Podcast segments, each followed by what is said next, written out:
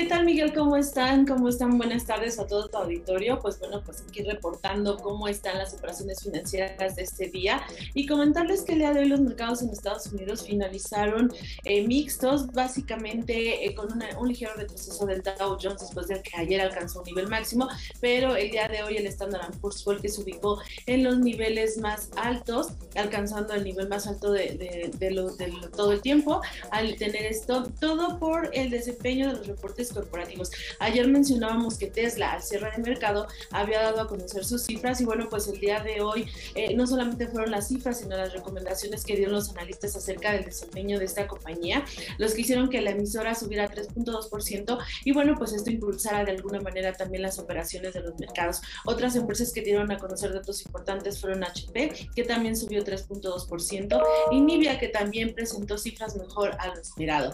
Aquí, como te digo, lo que viene de destacando para las operaciones financieras son las cifras eh, que están siendo mejor a lo que se estaba esperando. El consenso de los inversionistas estaba esperando un desempeño en utilidades cercano al 30%, pero seguramente la siguiente semana estaremos viendo incluso una pequeña eh, incremento a estas cifras, ya dado el desempeño que se está observando en el mercado. Y dentro de las operaciones también destaca que el día de hoy otras emisoras más pequeñas, una empresa que se llama eh, DWC, que es una empresa de medios de comunicación de Donald Trump, tuvo un incremento bastante fuerte, 341%, y todo a raíz de que esta, se pronunció que esta emisora pues pronto estaría...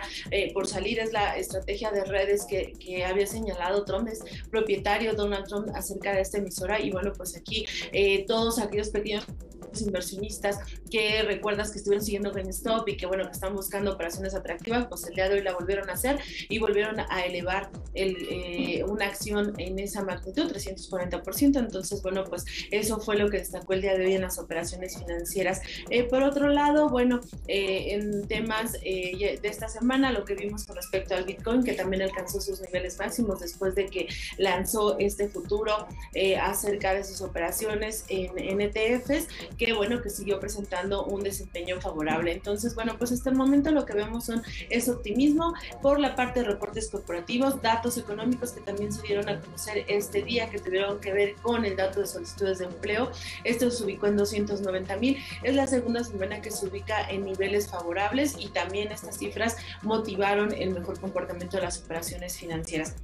En el caso de México, la bolsa cerró con un ligero retroceso, también aquí eh, reaccionando un poco a reportes corporativos. El día de hoy eh, otro grupo importante de, emisoras dieron a conocer sus cifras. Ayer fue el grupo Alfa con todas sus compañías, las cuales salieron positivas. Empresas como Alfa, como Alpec, eh, dieron a conocer datos que sorprendieron al mercado. Sin embargo, bueno, el día de hoy estamos con el reporte de Walmart, que también salió positivo con un desempeño mejor en la parte de está reportando también Banorte. Mañana estaremos informando cómo le fue a Banorte para, para las cifras. Y bueno, pues en esto estamos en, la temporada de reportes, con unos que están viniendo y sorprendiendo al mercado. Eh, y bueno, pues la siguiente semana será el cierre de esta temporada de, del año, en donde, bueno, pues es la última y donde ya más bien se está observando qué es lo que nos espera para 2022. En temas de incrementos de, de, de problemas de suministro, temas de inflación, pues sí, algunas empresas están señalando que esto ha sido un factor. En Estados Unidos, por ejemplo, la empresa Chipotle, a pesar de, reportó cifras bastante positivas, pero mucho de lo que lo ayudó fue el incremento del precio de sus productos, eh, donde traspasó el incremento de los costos que ha estado teniendo. Entonces, pues bueno, este traspaso es lo que vamos a estar observando en muchas de las emisoras y bueno, por supuesto, eh, pues muy atentos con el tema de inflación. Y esto sería lo más relevante en temas de mercado, Miguel. Muchísimas gracias. Buenas tardes.